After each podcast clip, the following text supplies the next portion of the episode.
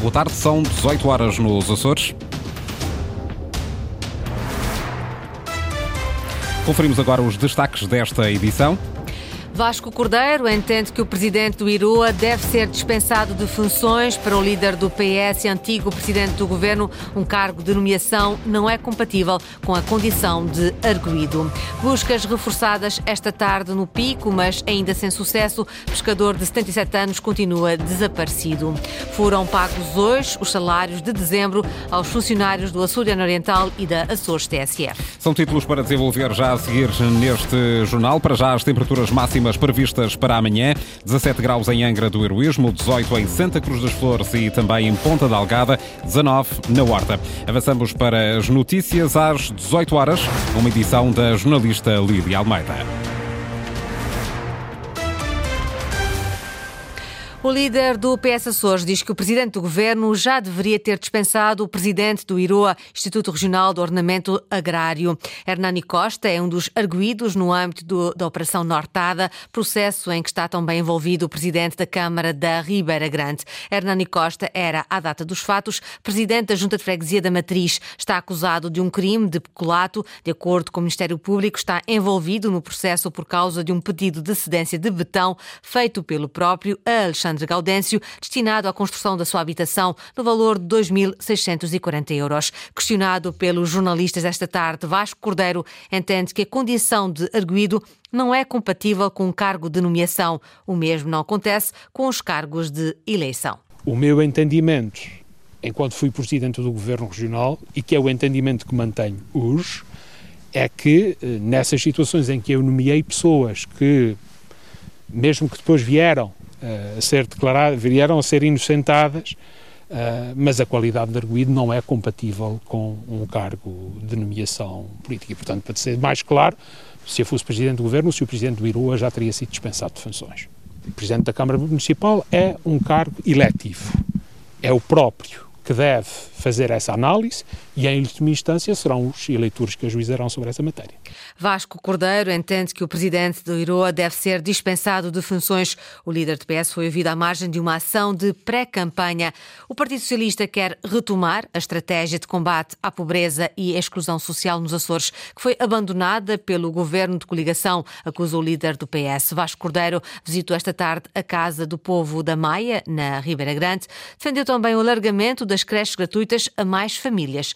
Ana Leal Pereira. Para inverter o rumo dos números da pobreza na região, diz o candidato do PS Açores às eleições de 4 de fevereiro, é de necessidade imperiosa retomar medidas de apoio social, como a Estratégia Regional de Combate à Pobreza e à Exclusão Social, abandonada pelo governo da coligação PSD, CDS e PPM. Que é importante retomá-la para que a nossa região possa retomar o percurso de redução ou de melhoria de um conjunto de indicadores que durante vários anos foram melhorando, mas que os últimos dados, nomeadamente os relativos a 2022, dão conta que os Açores voltaram ao triste pódio de serem a região mais pobre do país, a região mais desigual. Retomar a estratégia regional em parceria com instituições, diz Vasco Cordeiro, e em respostas essenciais como a questão das creches, garantindo resposta também a famílias de classe média. No sentido de garantir essa resposta de creche, não apenas para aquelas que são famílias mais carenciadas, mas para famílias em que, por exemplo, ambos os pais trabalham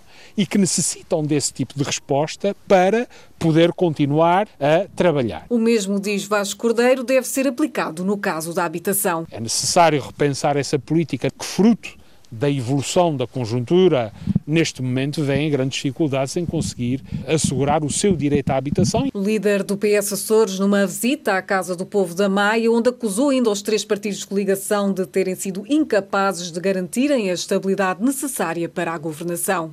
Em São Jorge, o coordenador do Bloco de Esquerda dedicou o dia à educação. Visitou a Escola Básica e Secundária das Velas. António Lima elege o abandono escolar precoce como um dos principais problemas na área da educação nos Açores e que é preciso combater.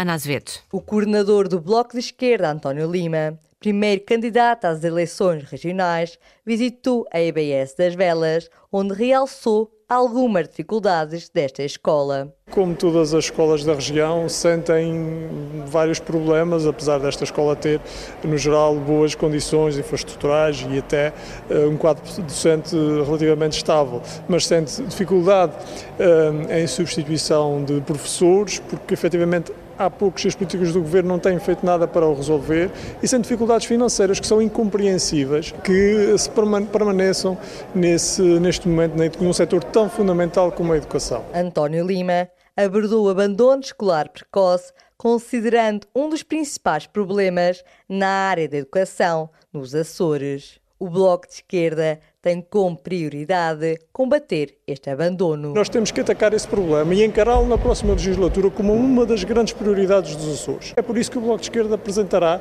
eh, no seu programa eleitoral uma proposta de criação de um plano de combate ao abandono escolar precoce que envolva as escolas, as escolas da rede do ensino regular, do ensino profissional, naturalmente as famílias, eh, mas também outras entidades podem colaborar para fazer um plano que tem que ser abrangente e que tem que ser participado para que no prazo de cinco anos os Açores possam atingir a média nacional no abandono escolar precoce. Na visita esteve também Eugênio Viana, primeiro candidato do Bloco de Esquerda pela ilha de São Jorge.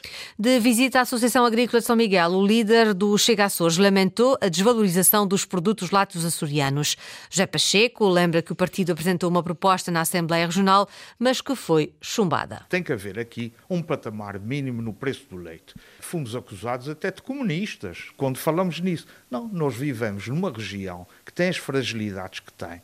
E nós, quando lançamos, que foi reprovado na Assembleia Regional, que era termos aqui uma tabela de preços mínimos ou de margens de lucro nos bens essenciais, em que tínhamos mínimos e máximos. E fomos acusados e fomos reprovados, mas não fomos nós ficamos a perder, olha. Os açorianos é que ficaram a perder e a especulação que houve nos preços e continua a haver em alguns produtos é uma das razões da lavoura estar como está.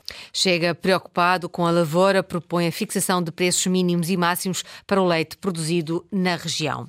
Global Média pagou nos Açores os salários de dezembro. Os vencimentos foram processados esta quinta-feira às três dezenas de funcionários do jornal Açoriano Oriental e da rádio Açores TSF. Antena Açores confirmou esta informação junto dos funcionários e também esta tarde junto do Conselho de Administração da Global Média. Em todas as empresas do grupo, hoje foi pago o subsídio de refeição. Quanto aos vencimentos de dezembro, a Global Média pagou para já apenas nos Açores aos jornalistas e outros funcionários do jornal Açoriano Oriental e da Rádio Açores TSF. Nos órgãos de comunicação social que detém o grupo este ano, vai pagar em duodécimos o subsídio de Natal de 2023. Os salários, vencimentos de dezembro foram pagos até agora apenas nos Açores. Dia difícil nos serviços municipalizados de Ponta Delgada. Centenas de pessoas tiveram de esperar largas horas para pagar faturas de água em atraso. Os clientes alegam que as cartas para a regularização do pagamento das faturas chegaram na altura do Natal e que só ontem e hoje foi possível fazer o pagamento que tem de ser feito presencialmente. Ao microfone da jornalista Luísa Couto, os clientes mostraram descontentamento porque, em alguns casos, o fornecimento da água foi mesmo cortado antes dos avisos chegarem. Já não tenho ela em casa hoje, mas a, a nota de aviso que eu recebi por correio foi na sexta-feira e esteve fechado, esteve fechado na segunda-feira uh, por ser feriado e terça-feira por tolerância de pontos, eu.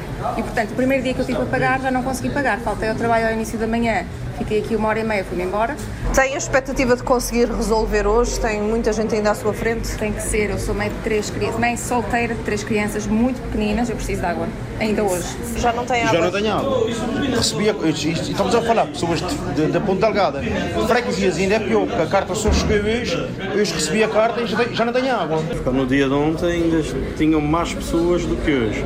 Devia estar à volta de 200 pessoas que se estendiam dos dois lados da rua em fila de espera o que ficaram até depois dos serviços fecharem para serem atendidos, o que não aconteceu a todos. Tendo havido desacatos e, alteração da ordem, dado ao desespero que as pessoas já estavam há horas à espera, com crianças e tudo ao colo, e não, não conseguiam fazer os pagamentos, porque não são fornecidas por telefone as referências para se poderem fazer o pagamento por, por ATM, como outras instituições como a EDA facultam.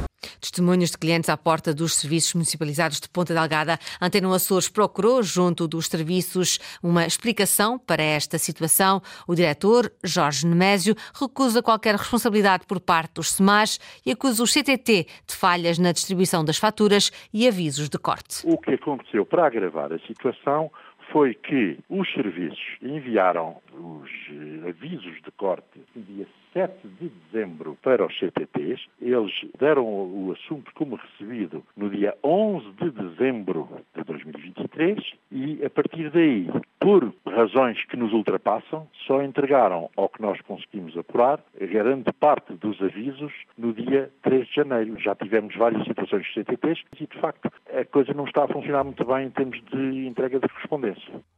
E para tentar minimizar a situação, o diretor dos SEMAS, Jorge Nemésio, deixa uma garantia. No caso em apreço, vai-se resolver a situação de maneira a ver quem é que de facto recebeu o aviso no dia 13 e quem é que não recebeu. Eu vou tentar negociar para ver se eh, prolongamos a possibilidade de pagar sem corte, agora os juros de bora, isso é outra coisa, até para a semana que vem. Sem cortes no fornecimento da água e com extensão do prazo de pagamento das faturas em atraso, a garantia dos SEMAS de Ponta Delgada, depois das falhas registadas por parte do CTT na distribuição das faturas de outubro e avisos de corte de fornecimento de água. Arrancou hoje mais uma edição do projeto Heróis da Fruta, uma campanha da Associação Portuguesa contra a Obesidade Infantil, este ano com um recorde de escolas aderentes. Luís Branco. Trata-se do início oficial da 13ª edição do projeto Heróis da Fruta. A iniciativa é da Associação Portuguesa contra a Obesidade Infantil, um projeto assumido pelas escolas dos Açores, pelos seus professores e pelos seus alunos. Este ano é mesmo um, o ano em que nós contamos com mais escolas a participar da região autónoma dos Açores. São 24 escolas. Uh, eu acho que estamos aqui a bater um recorde regional.